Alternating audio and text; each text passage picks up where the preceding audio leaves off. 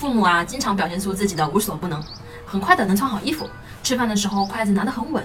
和孩子画画随手就能画一个小动物，这都给孩子了一个误区，好像父母天生是不需要学习和努力就能完成一些事情的。其实，父母在孩子面前可以时不时的展现一下自己无能的一面。然后，父母如果通过努力要把这件事情给做好了，是在告诉孩子，没有人天生就会做所有的事情，每个人都需要不轻言放弃，通过自己的努力才能达到自己的目标。当孩子在玩玩具或者穿衣服遇到困难的时候呀，父母总是急于去帮孩子解决问题。其实，这样做不好事情的过程，就是孩子在学习，在探索。父母的帮助剥夺了孩子经过努力完成目标的喜悦，也剥夺了通过喜悦来建立自信心的过程。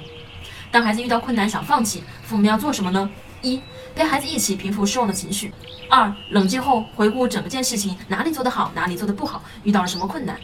三引导孩子再次去尝试这件事情很难，但是我们找到了问题所在，妈妈会帮助你一起完成的。四用提问的方式引导孩子自己去思考，并一步步的完成。